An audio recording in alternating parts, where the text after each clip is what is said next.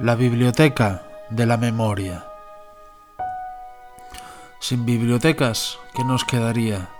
No tendríamos pasado ni futuro. Ray Bradbury. La vieja biblioteca pública donde solía ir a leer se ha vuelto escombros. Hubo un tiempo que la creía infinita de libros y eterna.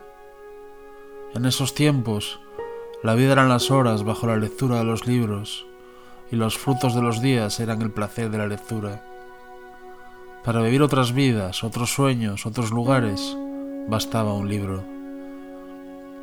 Otros preferían una pelota para jugar, yo siempre he preferido un libro. Ahora, tiempo después, agradezco enormemente los tiempos en la infancia cerca de libros. Leer entonces era descubrir el mundo. El mundo comenzaba en las historias que contaba la abuela.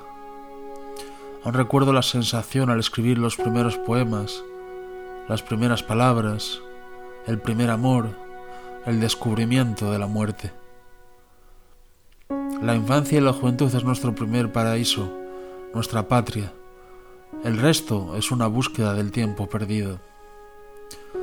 Siempre he creído que el acceso a la información, la cultura, la comunicación y el conocimiento deben ser de acceso gratuito y universal.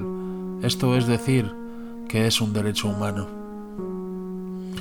La historia de Quijote, por ejemplo, no solo es la historia de Quijote y Sancho, es la historia de todos los lectores del Quijote en todos los lugares y tiempos.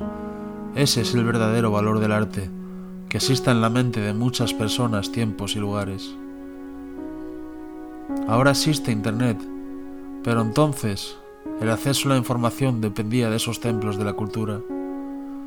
Ahora se puede encontrar casi todo en todas partes gracias a la revolución de la información. Recuerdo que el silencio era el aroma del conocimiento sobre el papel. Ahora quedan unos andamios de lo que fue el oasis del conocimiento en una pequeña villa. Sobre los escombros habitan la arquitectura de la verdad, la libertad y la belleza conscientes de que la vida es el relato de la memoria, que recordamos, que soñamos, que leemos, que pensamos, que hablamos, eso tal vez es lo que somos. ¿Cuántos recuerdan gratas horas de lectura en silencio? ¿Dónde habitan ahora las páginas leídas? ¿Quién escribe las páginas del libro de la vida? Más allá del papel, supongo, quedan las bibliotecas de la memoria. En la memoria de los lectores siguen vivas las palabras. Vivir es leer el libro de la vida. Escribir es vivir en la memoria de las palabras. El libro de la naturaleza es el libro que todos los ojos pueden leer.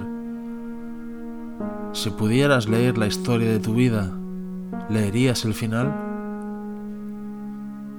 La historia de la palabra es la historia de la humanidad.